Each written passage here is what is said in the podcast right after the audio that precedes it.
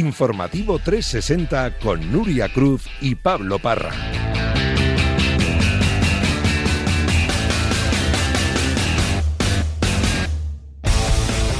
Nueve minutos sobre las 7 de la tarde. Hola Nuria Cruz, ¿qué tal? Muy buenas. ¿Qué tal, Pablo? Buenas tardes. Dos preguntas tengo para ti. A ver, La primera, ¿te gusta la lista de Luis Enrique?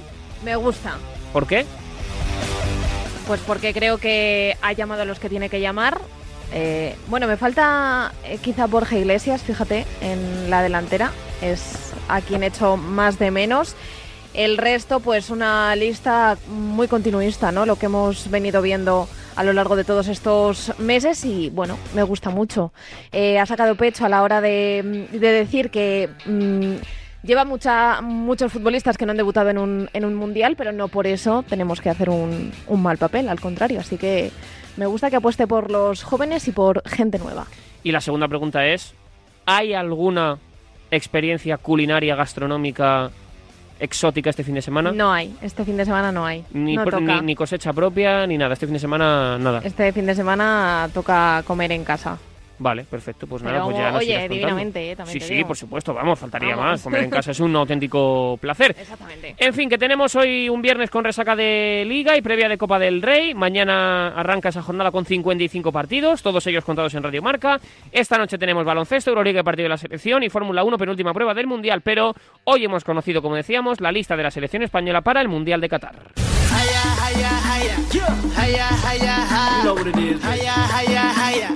Una lista de 26 jugadores con Hugo Guillamón y con Ansu Fati como principales novedades. Miguel Ángel Toribio. La lista de Luis Enrique está basada en la continuidad de 26 futbolistas, 17 de ellos disputaron la pasada Eurocopa. Esta vez sí, agota el cupo de 26 a diferencia de lo que pasó en 2021 donde solamente llevó a 24 futbolistas. La principal novedad es la presencia de Hugo Guillamón. Se cuela en la convocatoria, solamente había sido llamado en dos ocasiones, en marzo y en septiembre, en detrimento de Íñigo Martínez. También está Ansu Fati, que recordemos no fue llamado en septiembre y Luis Enrique entonces le dio un toque de atención. Es un grupo, por tanto, bastante joven. De hecho, 20 futbolistas van a debutar en la fase final de un mundial. va a ser la misma selección que habéis visto a lo largo de estos tres años. Yo no voy a cambiar porque llevo una cita mundialista y voy a traer ahora jugadores expertos que no estaban. Esta es la selección de Luis Enrique, por decirlo de alguna manera, la selección de mi staff. De miedo no vamos a morir, eso lo puedo garantizar. No puedo garantizar, evidentemente, que vamos a jugar siete partidos. Ojalá, ojalá sea así pero no hay ninguna duda de lo que vais a ver en España. Llegamos de la mejor manera, habiendo eh, cumplido con nuestras mejores expectativas eh, previas a, a estas competiciones que hemos jugado y ahora se presenta pues el viaje de fin de curso de, de disfrutar, de demostrarles a todos que tenemos una manera de jugar que no la vamos a cambiar, que vamos a ser muy valientes La veteranía, el oficio, la jerarquía lo va a aportar Sergio Busquets, que es el capitán, va a afrontar su cuarto mundial. Antes disputó en 2018 el de Rusia, en 2014 el de Brasil y en 2010 el de Sudáfrica. Allí, después del primer partido en Durban, aquel 0-1 contra Suiza, Vicente del Bosque reconocía que le gustaría reencarnarse en la figura de Busquets. Pues atención al piropo que le ha lanzado hoy Luis Enrique Martínez. Esto es como Rafa Nadal, ¿no? ¿Hay alguna duda que eh, es eh, o ha sido el mejor de la historia con Federer, Djokovic a ese nivel? Pues a Busi le pasa un poco lo mismo. Si nosotros conseguimos que el escenario del partido sea a lo que queremos jugar y estemos en campo contrario y tengamos el balón mucho más que el rival y las situaciones de juego de presión tras pérdida sean las adecuadas, Busi se convierte en el Rafa Nadal que es el número uno. Si miramos solo el saque y empezamos a jugar largo y nos alargamos y nos partimos, pues evidentemente Busi no es el mejor pivote. Pero yo no veo en el panorama mundial ningún pivote mejor que Busi para jugar a lo que nosotros queremos jugar. Como es habitual en Luis Enrique, ha sido un discurso medido en toda la conferencia de prensa, al punto que nunca ha dicho la palabra favoritos, sí candidatos, y así ha reaccionado el seleccionador nacional cuando le han preguntado por el listón que le pone a su selección. ¿Tu listón cuál es? El infinito. Mi listón es competir cada partido que juega la selección española. No creo que haya nadie fuera de España, de las demás selecciones, que descarta a España como una de las posibles candidatas a, a luchar por estar entre los mejores. Pero que vamos a dar guerra, no hay ninguna duda, y que vamos a, a intentar jugar siete partidos. Ese es nuestro objetivo. ¿Te gusta la lista de Luis Enrique, Miguel Quintana? Sí, pero con un matiz, porque, a ver, me gusta la lista de, de, Luis Enrique, sobre todo cuando me meto en la cabeza de Luis Enrique, pienso en cómo piensa él, o intento hacerlo al menos, y, y entiendo su modelo de juego, su idea, lo que busca en un central, por ejemplo, lo que busca en, en un extremo, lo que busca en sus atacantes, y por eso no llevar un segundo eh, delantero centro, entonces ahí sí me gusta, me parece coherente, pero... Pero ese matiz es importante porque yo creo que Luis Enrique cree tanto en su idea que la lleva mucho a un extremo. A mí no me sobraría un segundo delantero centro a cambio de un extremo. Por ejemplo, no sé si Borja Iglesias, no sé si José Lu, no sé si Yago Aspas, que sería mi preferido, pero sí que lo llevaría antes que, que otro extremo, pues como quizás Jeremy Pino. Sí también llevaría un central de, otro perfil, más contundente, más ganador de duelos, como Raúl Albiol, eh, como otros centrales que pueda haber, Sergio Ramos en caso de que, de que estuviese en plenitud para el seleccionador. Pero, pero él prefiere a, a, un central como Hugo Guillamón o como Pau Torres. Entonces, bueno, hay matices, pero entendiendo la idea de Luis Enrique es una muy buena lista y eso es lo único que debe importar. Como decíamos, Hugo Guillamón y este hombre, Ansu Fati, son los dos nombres propios de la convocatoria. Ha sido una de las dudas hasta el último minuto. El nivel de Ansu Fati futbolístico es incuestionable. ¿Qué ha influido? Pues la ilusión que tenemos y tengo en que en volver a recuperar la mejor versión de, de Ansu. Creo que para él puede ser un estímulo grande. ¿Confías en recuperar a Ansu Fati? ¿Te gusta su convocatoria, Albert Fernández? Sí, de hecho me parece me parece una gran decisión de Luis Enrique porque Ansu Fati es un futbolista que aunque parece haber perdido parte de esa estrella que le acompañaba en, los partidos con el Fútbol Club Barcelona, sobre todo prelesión, en el que prácticamente todo lo que tocaba iba hacia adentro, eh, tarde o temprano todos tenemos la sensación de que es un jugador que tiene ese extra, que tiene ese algo especial y si Luis Enrique lo ha llevado es porque aunque está siendo algo crítico en sus palabras, en las ruedas de prensa, yo tengo la sensación de que lo hace siempre de cara a la motivación del jugador, a mantenerle en tensión. Yo creo que Luis Enrique sabe que en los momentos de partidos que las cosas se compliquen y que alguien tiene que dar un paso al frente, que alguien tiene que inventar posiblemente de la nada, no tienes muchos jugadores que te puedan marcar goles de la nada, que te puedan ganar partidos con un chispazo. Y uno de ellos eh, es Ansu Fati, lo ha demostrado, sigue estando en forma, está cada día mejor. Así que me parece una buena decisión y estoy seguro que tarde o temprano todos agradeceremos que Luis Enrique haya decidido a última hora, porque ha sido prácticamente parece, según dice eh, la última decisión, eh, pues se haya llevado al futbolista nacional Por otro lado, la llamada le llega a Hugo Guillamón pocas semanas después de renovar su contrato con el Valencia hasta 2026. Así ha reaccionado a su convocatoria con la Roja desde la ciudad deportiva de Paterna.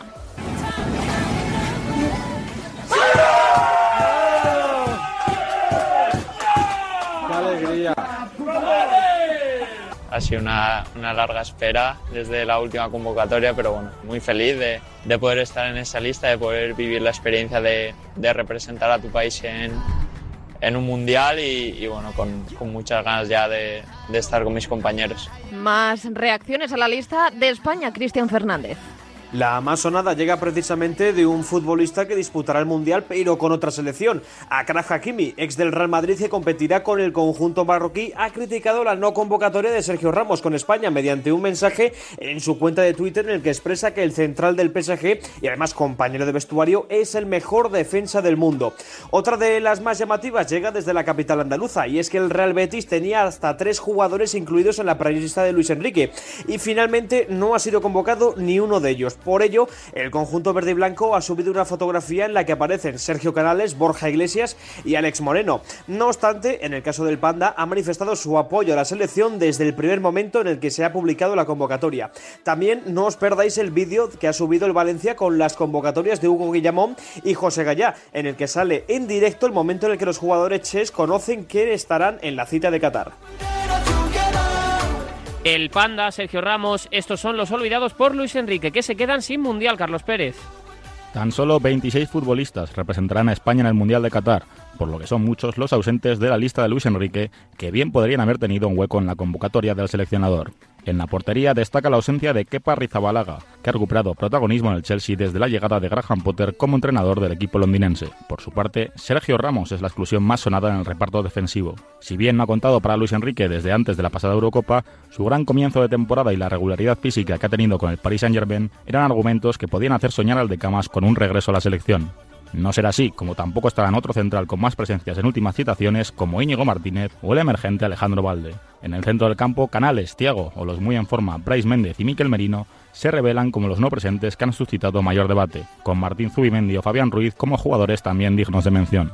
Por último, en la delantera, Borja Iglesias, máximo goleador nacional de la temporada y presente en la última lista de Luis Enrique antes del Mundial, es el ausente más sonado teniendo en cuenta la presencia de un único delantero centro en la convocatoria. Las lesiones no han ayudado a otros jugadores que contaban con muchas opciones como Mikel Oyarzábal y Gerard Moreno y como era de esperar, Yago Aspas tampoco será de la partida en Qatar. Todos ellos son los olvidados por Luis Enrique, que tendrán que conformarse con apoyar a la selección desde sus hogares. Como decimos, se quedan fuera los jugadores de la Real Sociedad Bryce Méndez o Miquel Merino. Reacción de su técnico Imanol Alguacil con ninguno, bueno sí, ahora mismo con Bryce, pero nada, en 20 segundos. Él lo tenía bastante claro, evidentemente ese gusanillo, porque evidentemente el temporazón que está haciendo es como para, para tenerlo en cuenta igual que, que, Merino. Tenían ese punto de ilusión. Creo que han hecho méritos más que suficientes. Lo que pasa es que hay un seleccionado que, que elige y que además elige bien.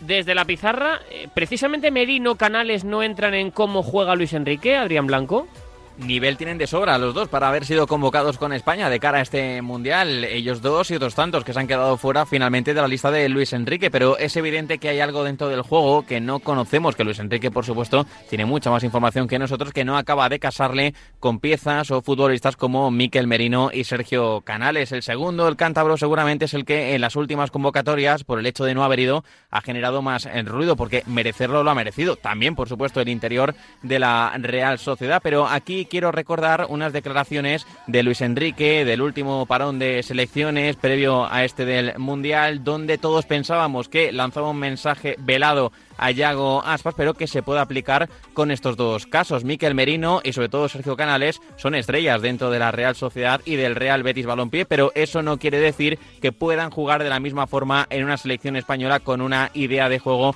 mucho más coral y mucho más global. Así que entiendo que no estén eh, Sergio Canales y Miquel Merino en esta convocatoria responde a una idea futbolística del Pepe Luis Enrique.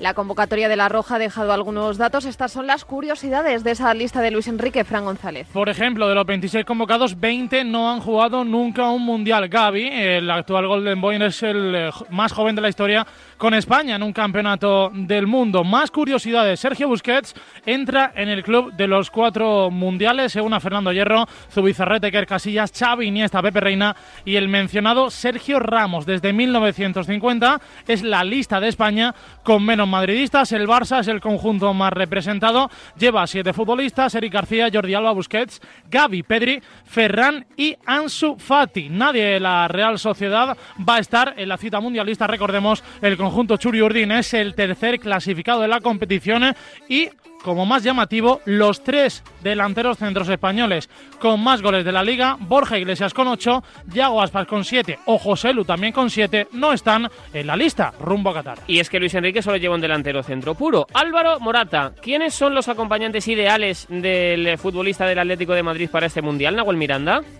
Pues no tengo muy claros a quiénes elegiría Luis Enrique, pero yo sí que tengo claros cuáles serían los míos. Junto a Morata yo pondría por derecha a Nico Williams, me parece que se ha ganado el puesto de titular, que es el delantero español más en forma y que además es un perfil muy dinámico, capaz de romper a cualquier lateral rival, capaz de romper cualquier defensa.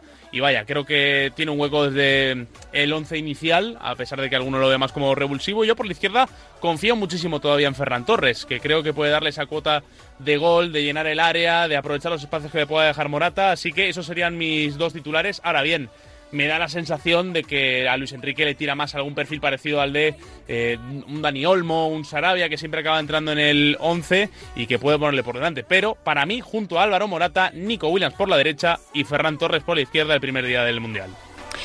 Bueno, como decíamos, una lista de 26 jugadores continuista, joven y con poca experiencia en estas citas. Lo comentábamos, de los 26 convocados, 20 no han jugado nunca una cita como esta. Será, por ejemplo, el primer mundial para Nico Williams o para Pau Torres. El primero debutó en septiembre con la absoluta, el segundo jugó la Eurocopa de 2020. Estoy muy contento, es, eh, es el sueño de, cada jugador eh, jugar un mundial y, lo he conseguido. Espero poder dar muchas cosas eh, a la selección y eh, seguir trabajando para que lleguen grandes momentos. Más que una selección somos un equipo, ¿no? Cuando nos juntamos todos tenemos una, una idea de juego muy muy clara y en la que toda, toda la selección confía. No tenemos que tener miedo a nadie, sí mucho respeto, evidentemente, y, y ir con la máxima ilusión. Sergio Busquets es el más veterano de esta selección. El culé jugará su cuarto mundial. Otro veterano como Jordi Alba vivirá el tercero. Este va a ser mi tercer mundial y, al final no nada fácil. Hay muy buena selección, eh, creo que hay gente veterana, gente joven y, seguro que, que, va a ir bien. Llegamos en buena dinámica, hay un grupo magnífico de jugadores y estoy convencido de que, de que vamos a ir paso a paso, pero eh, hay que ir con muchas ganas, mucha ilusión y estoy seguro de que va a bien. ¿Cuál es para ti el líder de esta selección, Vicente Ortega? Hola, ¿qué tal? La verdad que si me preguntáis quién es el líder de la selección española, yo lo tengo clarísimo. El líder tiene un nombre y apellido. Se llama Luis Enrique Martínez, el seleccionador nacional que daba esa lista de convocados de cara al Mundial de Qatar y que, oye, cada uno tiene su lista porque tenemos en este país, eh, en cada persona, un seleccionador. Pero como él mismo ha dicho, esta es la selección de Luis Enrique y de miedo no vamos a morir. Y estoy seguro que de miedo no vamos a morir porque lo vamos a dar absolutamente todo. Y que es la selección de Luis Enrique, estoy seguro, porque yo miro el plantel y veo jugadores de muchísima calidad, pero no veo ninguno que despunte y que le podamos considerar un líder. Por tanto, el líder está en el vestuario y además eh, estaba ejerciendo hoy como líder, dándole moral a Sergio Busquets y de qué manera comentando, bueno, pues las similitudes o por lo menos comparándole nada más y menos que con Rafa Nadal. Así que con Luis Enrique a muerte. Esa es la selección de Luis Enrique y la selección de España. Así que todos con España. Una vez conocida la lista, esta es la hoja de ruta de la selección española Miguel Ángel Toribio. El lunes a la una y media, concentración. A las seis y media, la primera sesión pensando ya en el Mundial de Qatar. El martes, último día de trabajo en España, porque ese mismo día viajan a Jordania, a Amán. Allí disputarán el jueves un partido contra la selección de Jordania, donde veremos a los jugadores que necesitan más minutos para tener ritmo de competición. Es decir, jugadores como Coque, como Llorente o como Ansu Fati, que están teniendo pocos minutos en los últimos partidos con sus equipos por diferentes motivos. Así que este fin de semana, dedos cruzados para evitar contratiempos en la Copa del Rey en España y en las ligas nacionales en Europa. Y además de España, otras selecciones han anunciado hoy sus convocatorias definitivas. Borja Cuñado. Dos de las selecciones que están en las quinielas para levantar la Copa del Mundo en Qatar, como son las de Países Bajos y la de Argentina, han publicado la lista de convocados.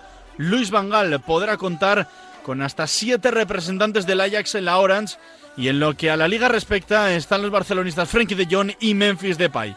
Quien se ha caído de la lista ha sido Arnaud Yuma y una de las grandes sorpresas es Xavi Simons. La escaloneta tendrá a 26 futbolistas a disposición para el Mundial. Una lista encabezada por el hasta siete veces campeón del eh, Balón de Oro, Lionel Andrés Messi Cucitini. Nueve futbolistas de la Liga Santander han sido llamados a filas argentinas, entre ellos dos del Villarreal, Jero Rulli y Juan Foyt, dos del Atlético Madrid, Nahuel Molina y Rodrigo de Paul, tres del Sevilla, Gonzalo Montiel, el Huevo Acuña y el Papu Gómez, y dos del Real Betis Balompié, Germán Petzela y Guido Rodríguez.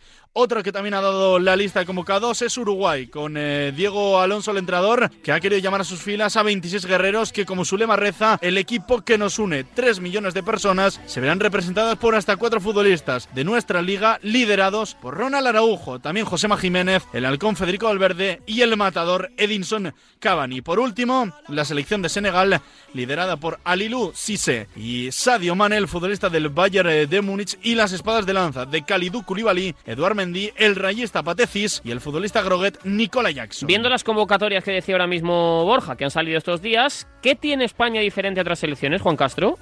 Yo creo que diferente puede tener lo que curiosamente es criticado de Luis Enrique y es un seleccionador con muchísima convicción que juega o intenta jugar a lo mismo eh, siempre durante toda su era y que tiene jugadores muy convencidos de la idea, jóvenes y sin miedo, como dijo el propio seleccionador, sin miedo a jugar de esa forma. Por lo tanto, la convicción de España en un estilo propio me parece que es lo que le hace diferente. Luego, obviamente, pues hay muchos o algunos déficits que también nos hacen diferentes con respecto a las más grandes del mundo.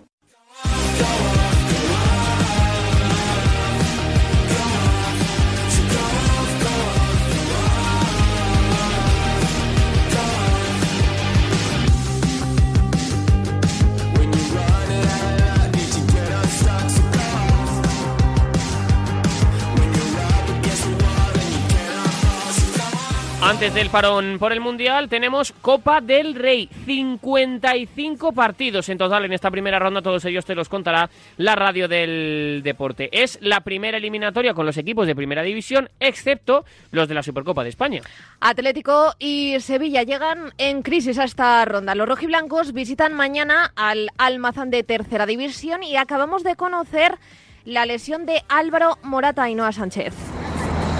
Sí, sufre una lesión muscular de grado bajo, así que no peligra su presencia en el Mundial, pero ha sido uno de los ausentes en el entrenamiento que está teniendo esta misma tarde, ahora mismo en el Cerro del Espino, el Atlético de Madrid. No es el único, porque Carrasco también se ha ausentado, el belga, por una contractura muscular. Tampoco ha estado Reguilón por una indisposición, ni tampoco Joffrey Condovia, que sigue arrastrando esas molestias que tenía durante los últimos partidos y que le hacen de momento no estar disponible para el Cholo Simeone. Un Cholo Simeone que ha hablado en rueda de prensa y que ha valorado así este estreno copero que tiene mañana el Atlético de Madrid en Soria por delante.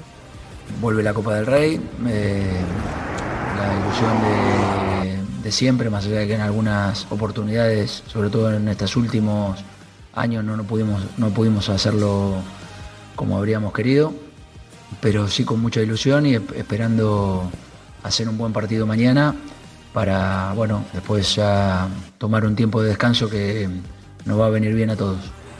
Y otro de los nombres propios de los que se ha hablado en rueda de prensa ha sido de Joao Félix y de ese posible interés que tiene el PSG en el jugador del Atlético de Madrid, en el jugador portugués. Así ha hablado Simeone del 7 del Atlético de Madrid.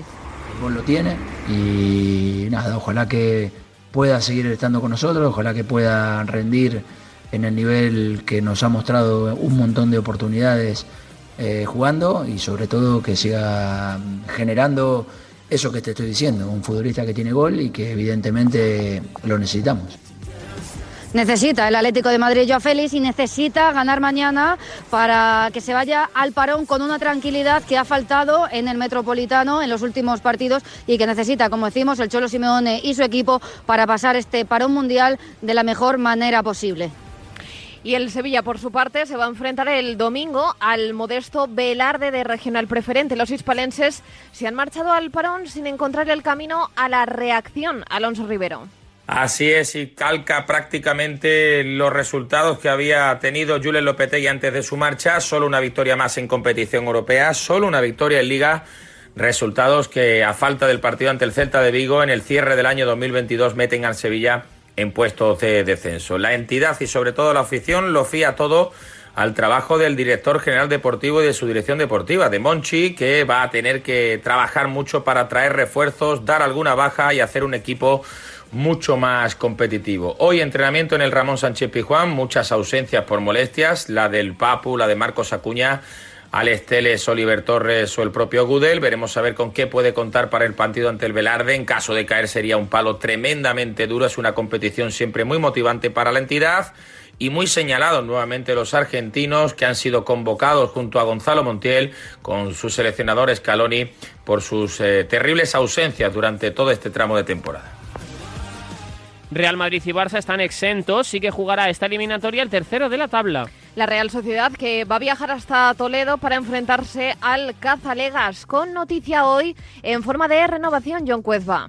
Se ha anunciado esta mañana por parte de la Real la ampliación de contrato, de cláusula y de ficha para Pablo Marín.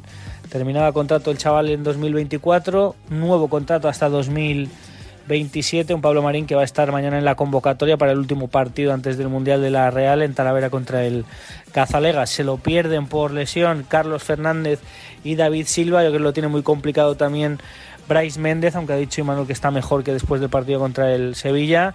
Y yo creo que es dudoso Zubimendi, eh, incluso hasta para viajar. Yo no lo cuento en la alineación titular, pero vamos a ver si finalmente el, el pivote de Donosti va a estar en una convocatoria para el último partido de la Real antes de Qatar.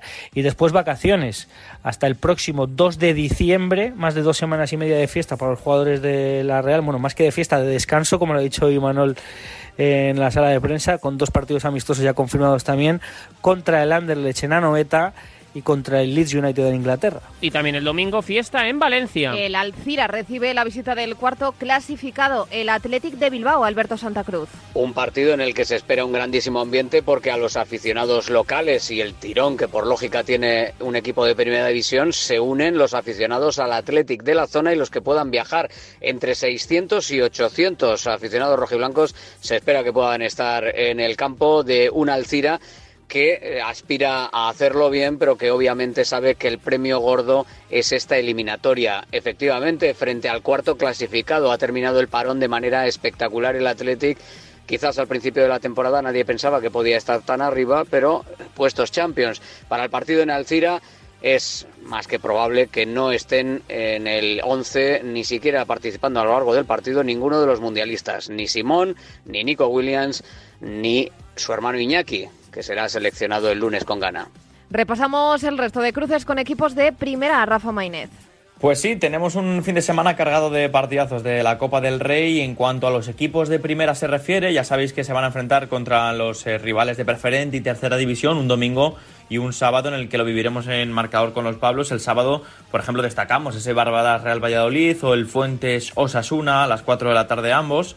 A las seis y media tenemos doble turno para los equipos de primera con el Alcora Elche y el Autol Mallorca y cerramos la jornada sabatina con el Club Deportivo Rincón desde la Rosaleda ante el Español y el Santa Amalia Villarreal. El domingo es verdad que también tenemos gran menú de partidos de equipos de primera división contra preferentes y, terceras, eh, tanto por la mañana por la tarde y uno para cerrar, como es el Arenteiro Almería, el Arenteiro, campeón de la Copa Federación, que todavía no ha perdido, es uno de los dos invictos en el fútbol español.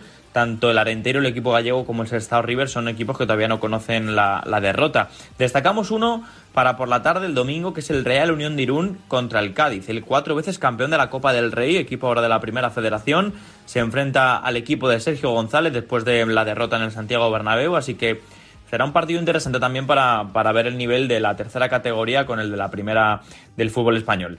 La jornada del domingo también tenemos un Mollerusa Rayo Vallecano o un Quintanar Girona o un Club Deportivo Algar Celta de Vigo. Los 55 partidos, sábado y domingo en directo en marcador con los Pablos. Y por su parte, la Liga para hasta Nochevieja. Lo hace con el Barça líder con dos puntos de ventaja sobre el Real Madrid. Los blancos ganaron anoche 2-1 al Cádiz y se marchan al parón con los objetivos cumplidos tras un partido con polémica. Carlos Vicente Gómez.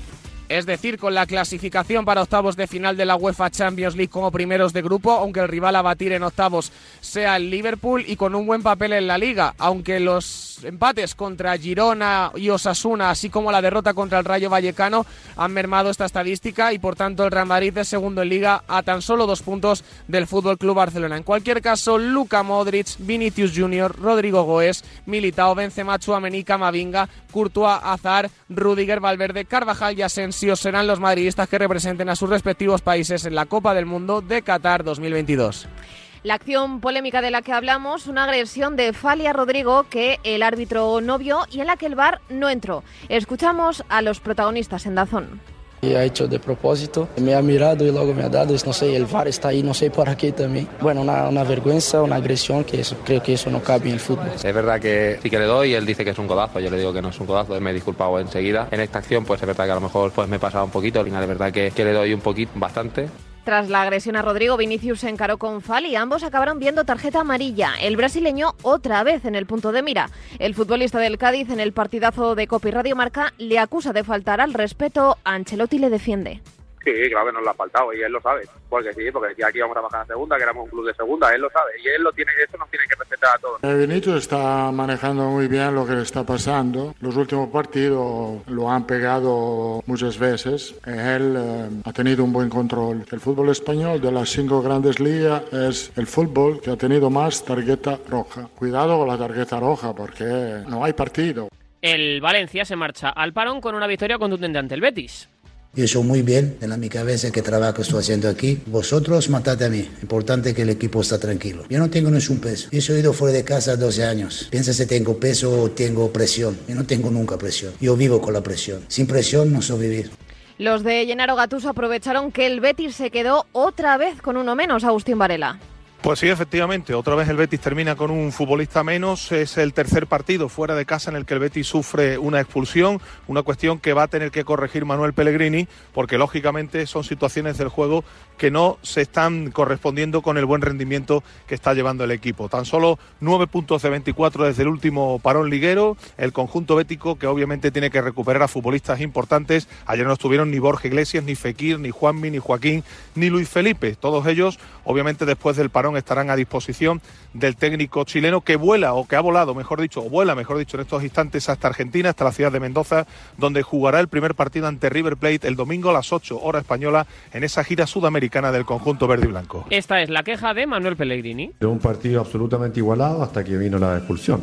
Por supuesto, la expulsión no solamente quedamos con uno menos, sino que inmediatamente vino gol de tiro libre de ellos. Era muy difícil poder dar vuelta a un marcador en desventaja y con, uno, y con un hombre menos. Así que desgraciadamente nos tocó eh, tener otro expulsado y cambió absolutamente lo que fue la fase del partido. Y en Vallecas, Rayo y Celta empataron a cero.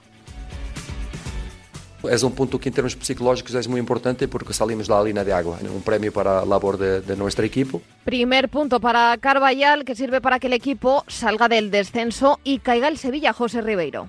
Es la mejor noticia para el celtismo que su equipo se marche al parón por el Mundial fuera de los puestos de descenso. Lo conseguía el Celta ayer en Vallecas, en ese empate a ceros ante el Rayo Vallecano, Rayo 0, Celta 0, que a pesar de que no ha sido una victoria para los de Carballal, todo el vestuario está satisfecho con la imagen ofrecida en la tarde de ayer ante el conjunto de Iraola. Jugadores contentos con el trabajo de Carballal hasta el momento. El Celta necesitaba un cambio y parece que Carballal le ha refrescado la cara al conjunto vigués. Ayer se vio un planteamiento muy diferente a lo que veníamos viendo del Real Club Celta, un equipo mucho más ordenado, un equipo que sabía lo que jugaba el Rayo Vallecano y que supo neutralizar en gran parte del partido todas las virtudes del conjunto madrileño. Satisfacción con Carlos Carballal y prudencia al mismo tiempo, eso sí, desahogo al pasarse estas próximas cinco semanas fuera del pozo en primera división.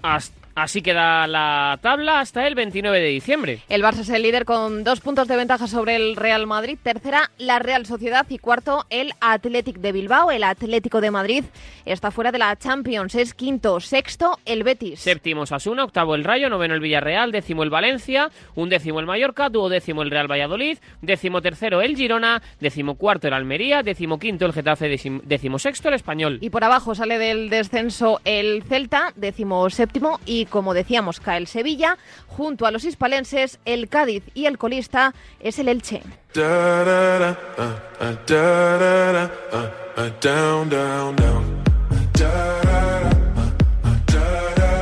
¿Qué tenemos hoy en Agenda Internacional? Pues a las ocho y media tenemos Bundesliga, hay un Borussia Mönchengladbach, Borussia Dortmund y en Italia a las nueve menos cuarto se juega un Empoli Cremonese. Del fin de semana, ¿a qué tenemos que estar atentos, Raúl Fuentes? Un fin de semana que viene marcado, evidentemente, por esos últimos encuentros antes del Mundial y por aquellos jugadores que seguramente tendrán la cabeza puesta más en Qatar que no en sus respectivas ligas. Por ejemplo, mañana en la Premier League a la una y media el actual campeón Manchester City recibe al Brentford. Será a las cuatro de la tarde cuando el Liverpool en Anfield reciba al Southampton. En principio fácil para el equipo de Jürgen Klopp ante un equipo el de los Saints que estrena entrenador como es Nathan Jones y quien se estrena mañana también en el banquillo en un horario un tanto underground para lo que es Inglaterra 20:45 Wolverhampton Arsenal. Julen Lopetegui ante Mikel Arteta un equipo el Gunner que quiere confirmar el liderato antes de ese parón debido a la cita mundialista. En Italia mañana a las 3 el Napoli el líder absoluto con 8 puntos de ventaja recibe al Udinese en el Maradona Stadium mientras que el gran partido de la jornada será el domingo, donde la Juve, que va lanzada, cinco victorias consecutivas, recibe a una Lazio que ayer cerrando la jornada eh, goleó al Monza. Mientras tanto, el Paris Saint Germain, con la duda de si va a jugar o no Leo Messi, va a recibir a la una de la tarde el domingo al Auxerre. Una cita más para hoy. Esta tarde juega la selección española femenina a las 8 en Melilla, amistoso España-Argentina a última hora, Cristina Blanco y será el primero de los dos partidos con los que España cerrará este 2022. Se enfrentarán por vez primera en su historia. El escenario que acogerá este encuentro es el Estadio Municipal Claro de Melilla. Importante señalar que ambos equipos nacionales ya tienen su plaza asegurada. La albiceleste jugó su último partido ante Polonia con un resultado que acabó con empate a dos con goles de Estefanía Banini y Erika Lonigro. Por su parte, España viene de ganarle a Estados Unidos por primera vez en la historia a las últimas campeonas mundiales por 2 a 0 el pasado 11 de octubre con goles de Laia Codina y Esther González con 11.000 personas en las gradas. Las goleadoras justamente llegan a esta nueva cita lesionadas, al igual que Maitane López del Real Madrid, y han sido sustituidas por Naikari y María Pérez, que ha sido convocada por primera vez por la absoluta. Quien regresa es Salma Parayuelo, ya recuperada de su lesión. El próximo rival será Japón el próximo martes. Hoy España-Argentina en marcador a partir de las 8 de la tarde. Y en fútbol sala se juegan partidos de la octava jornada de la Liga Nacional. A las 8 Mallorca Palma Futsal Viñalbal y Valdepeñas y Osasuna Magna Rivera Navarra. A las 8 y media Barça Antequera y para las 9 y cuarto Cartagena Levante. ¿Con quién vas? Con los que ganen. Por supuesto que sí, como siempre. Nuria siempre apuesta de ganador. Esto en cuanto al fútbol, en nada página polideportiva que hay baloncesto, balonmano, todavía muchas cosas. ¿Y cómo lo detectáis antes de que entren? Pues con la tecnología Presence. Por ejemplo, detectamos si intentan sabotear la alarma con inhibidores y los sensores de las puertas y ventanas que nos avisan antes de que alguien entre. Y mira, Ana, estas cámaras tienen análisis de imágenes y así vemos si es un peligro real. Pero lo importante es que si pasa algo, nosotros respondemos al momento. Protege tu hogar frente a robos y ocupaciones con la alarma de Securitas Direct. Llama ahora al 900-103-104. Cars Frozen Monsters. Marca te trae en exclusiva una impresionante colección de 20 libros bajo el sello Disney Bogan para que tus hijos aprendan inglés mientras se divierten con sus personajes favoritos de Disney. Una edición única y con imágenes espectaculares. Cada sábado por 6,95 euros en tu kiosco. Solo con marca. Atenazón es el programa de pesca y caza de Radio Marca. Todo sobre el mundo de la caza y la pesca los sábados de 6 a 7 de la mañana en Radio Marca, con Leonardo de la Fuente Prieto. ¿Recechamos? Ahora los domingos tienen otro color. No te pierdas Papel, el nuevo suplemento dominical del mundo. Reportajes, entrevistas, salud, bienestar, cultura, pasatiempos y mucho más. Nuevas historias para leer mejor y todo el contenido de siempre por el mismo precio. Desde este domingo en tu kiosco Papel, el nuevo suplemento dominical del mundo.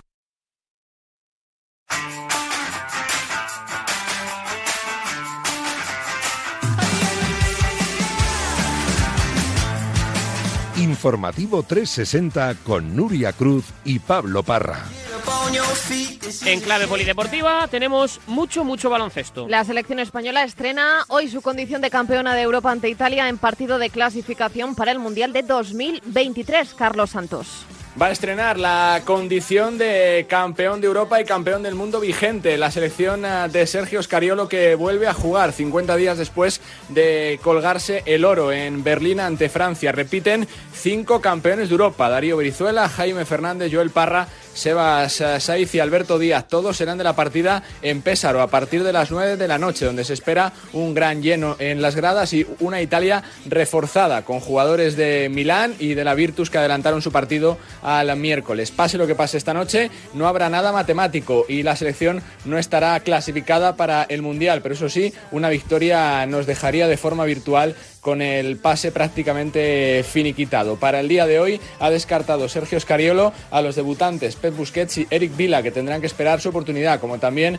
Edgar Vicedo y Francis Alonso. 12 jugadores para estrenar la condición de campeones vigentes, continentales y mundiales, a partir de las 9, con un gran ambiente ante la Italia de Pozzeco, que es el primer rival post medalla de oro para la selección que se vuelve a juntar. En la Euroliga a las ocho y media Panathinaikos Basconia y a las 9 de la noche Valencia Basket Mónaco. Vamos a repasar primero la última hora de los vitorianos Walter Lech.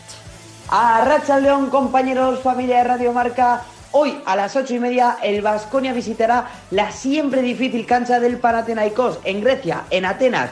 Para ello, Peñarroya no podrá contar ni con todavía el lesionado Enoch, ni con baja, ni con la baja de última hora de Homs. Eso sí, los vitorianos quieren conseguir esa quinta victoria y seguir con esa buena dinámica que llevan en la Euroliga tras la anterior paliza en la semana anterior en el West Arena ante el Maccabi. El Panathinaikos tan solo tiene una victoria, pero todas sus derrotas, en casa sobre todo en Grecia, han sido por la mínima, ajustadas, por lo que los azulgrana no lo tendrán nada fácil hoy en Grecia para conseguir esa quinta victoria. Y novedades también del equipo Tarón Llanuel Rodilla.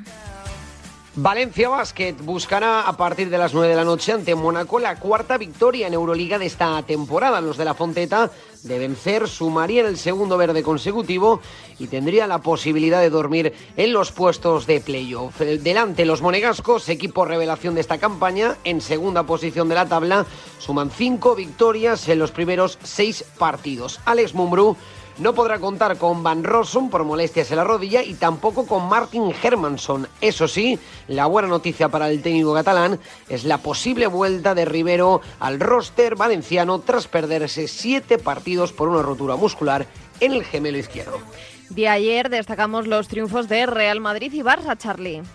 Consiguió posiblemente su triunfo más coral en lo que va de temporada el Real Madrid de Chus Mateo, que se coloca con balance positivo 4-3 en Euroliga después de derrotar al vigente campeón de Europa, el Anadolu Efes, en un partido muy colectivo, con buen juego y con muy buena sensación, la que dejó el conjunto blanco con 25 asistencias y 5 jugadores por encima de los 10 puntos, destacando el trabajo de Deck, de Vincent Poirier y el enorme encuentro del húngaro de Adam Hanga. Mejora sensaciones el Real Madrid después del bajonazo que supuso la derrota ante el colista la CB, el Casaemón Zaragoza, aunque es verdad que en el día de hoy ha recibido la mala noticia de la lesión en la rodilla del esguince que sufre Yabusel y que le va a tener unas cuantas semanas de baja. Por su parte, el Barça sigue con su mejoría y con su claro ascenso. Está en un gran momento de forma. El Barça que con la Provítola y con Mike Toby se impuso con claridad al Maccabi de Tel Aviv de Lorenzo Brown. Una victoria de prestigio a domicilio todavía sin Mirotic y que mantiene al Barça en las posiciones de privilegio de Euroliga. Está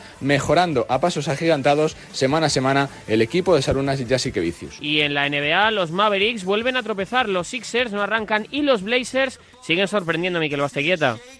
Vuelven a tropezar, sí, los Dallas Mavericks con un nuevo mal partido de Luka Doncic. Van dos consecutivos, ya estuvo mal frente a los Orlando Magic con 24 puntos y hoy esta madrugada se ha quedado en 22 después de una primera parte pésima del esloveno que le hace cosechar ese segundo partido seguido por debajo de los 30 puntos después de conseguir superar esa marca en los primeros nueve partidos de temporada. Por lo tanto, victoria para los Washington eh, Wizards con un Kyle Kuzma, el ex de Los Ángeles Lakers, que se fue hasta los 36 puntos en un partido fantástico en el que jugó más de 40 minutos. Además, en la noche de ayer, en el doblete de la una y media, victoria para Atlanta Hawks frente a Philadelphia 76er, que siguen acusando la baja de James Harden y que ayer con Joel Embiid eh, yéndose hasta los 26 puntos no fueron capaces de superar a los Atlanta Hawks en un partido marcado por las defensas y sobre todo por el poco acierto desde más allá del arco. También en el otro partido de la una y media, Miami Heat se impuso en la prórroga frente a Charlotte Hornets con un Jimmy Butler espectacular en el clutch en los últimos minutos que se fue hasta unos números de 35 puntos, 10 rebotes y 8 asistencias y sobre todo, como digo, fue clave en los momentos calientes para que el equipo de Florida se llevase la victoria. Y en el último partido de la noche, a eso de las 2 de la madrugada, comenzaba el duelo del oeste entre New Orleans Pelicans y Portland Trail Blazers, con victoria para los visitantes, sin la participación además ni de Damian Lillard ni del rookie Shadon Sharp. Y es que para los Blazers parece que todo funciona, con eh, 50 puntos conjuntos entre Jeremy Grant y Anferni Simmons. Y es que los Blazers son ya segundos de la conferencia oeste con un récord de 9 victorias por tan solo 3 derrotas. En tenis, España se quedó sin semifinales de la Billie Jean King. Perdió ante Gran Bretaña, que ganó todos los encuentros del duelo.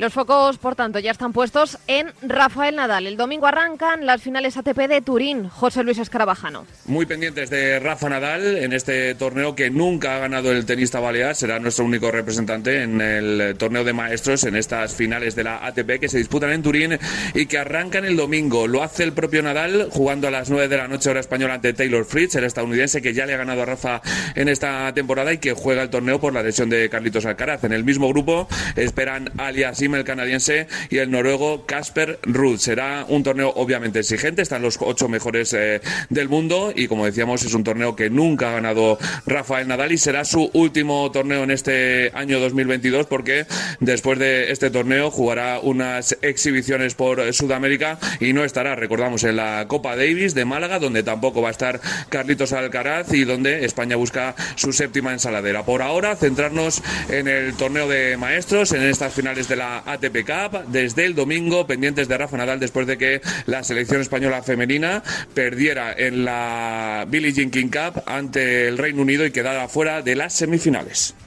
En el europeo de balonmano. España arranca hoy la segunda fase. A las ocho y media nos medimos a Rumanía, Jorge Dargel.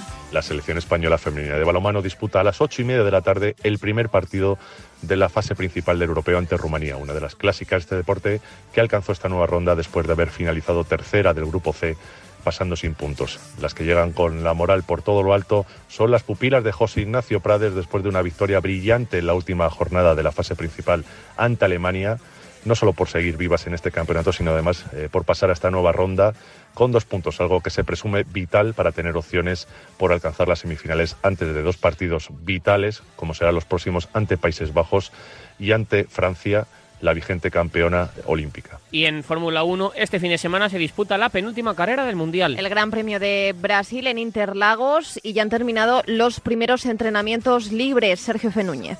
Buena primera toma de contacto en un día en el que el checo Pérez ha reivindicado su figura. Mejor tiempo para el mexicano. Después de un año de subidas y bajadas, quiere su cuota de protagonismo en esta penúltima prueba del campeonato. El campeón del mundo, Max Verstappen, ha terminado en tercera posición por detrás del checo y de un Charles Leclerc que apura sus opciones para seguir siendo la alternativa el año próximo. Su compañero de equipo y rival, el español Carlos Sainz Jr., acaba la primera tanda lejos de los mejores con su vuelta rápida por encima del minuto 12. Fernando Alonso acabó sin novedad en undécima posición. Mañana nueva tanda de libres y calificación, como siempre, en marcador. Estaba yo pensando, Nuria, que este es el último Info 360 antes del Info 360 especial Qatar. Porque la semana que viene, bueno, tuyo y mío, porque la semana que viene dejo a los mandos a Fran González.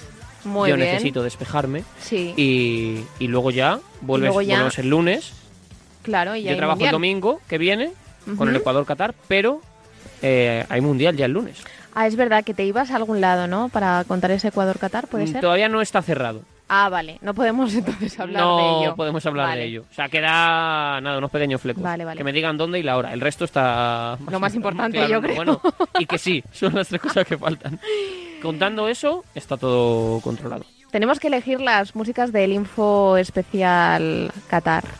¿Hay alguna ya...? Ya en camino. Eso es, ya, ya está elegida, pero falta, falta pulir Sí. la cosa, Va a ser un info con mucho mundial, evidentemente. muchísimo. Pero también vamos a hablar Pero también, de... claro, porque los equipos se estarán haciendo amistosos Exactamente, y habrá página polideportiva, como siempre. por supuesto. Tendremos baloncesto, eh, tenis, no sé si hay algún torneo... La Copa Davis, La Copa Davis, claro. es verdad. Mundial de hay, que 1 está contarlo. En el Info 360 Especial Mundial cabe de Cabe todo. todo. Cabe de todo. Sí, Como sí. en el 360. Sí, que el giro completo. Un giro a la actualidad que dirían en el cartel, ¿no? Exactamente, exactamente. Pues eso, pues eh, aquí de 7 a 7.45. Un poquito más reducido. De 7 a Un poquito, 7.45. un poquito. O sea, no, te, no puedes explayarte mucho al principio. No, no, no, Vamos no. a ir directos al grano. Directo, directo. Ya te voy grano. avisando. Sí, sí, sí. Ya, Vale. De hecho, pasarás conmigo. Por si acaso me paso un pelín. Para yo ya, aligerarte, ¿no? yo- como ya nos conocemos de hace algún tiempo, Sí. ya tú cuando me miras Una- con una mirada con el nos ceño así un pelín fruncidillo, Ya, noto ya como sabes. que me caen chuzos como puntas. Te pita el oído, a lo mejor, digo, ¿no? El izquierdo. Me empieza así el auricular a quitar y digo, ya tengo que parar porque si no Nuria se enfada conmigo. Bueno, pues muy bien. Oye, ¿y vas a hacer algo la semana que viene? Pues sí. ¿Descansar? te voy a descansar y voy a, voy a hacer algún plan chulo. ¿Culinario? Está por ver. El domingo voy a ir a cenar sushi Uy, qué rico. a un sitio que hay en Nuevo Ministerio. Ah, pues muy bien. Al lado del corte inglés de Nuevo Ministerio. Ya me contarás qué tal. Sí, por supuesto. No sé si lo conozco. o Maki no. Sushi. Ah, pues no sé. No he ido, yo creo. Bueno, luego te lo digo por línea interna. Es WhatsApp, línea interna. Ya me contarás qué tal y lo sí, ya te en- contaré. en y luego quiero ir a un asturiano que hay en Madrid, que dicen que es el mejor cachopo de Madrid. Ah, No, de. España, perdón. Oh. Así que O sea, el mejor cachopo de España está en Madrid. Hace un par de años sí. Anda. Hasta luego. Adiós. El deporte es nuestro. Radio Marca.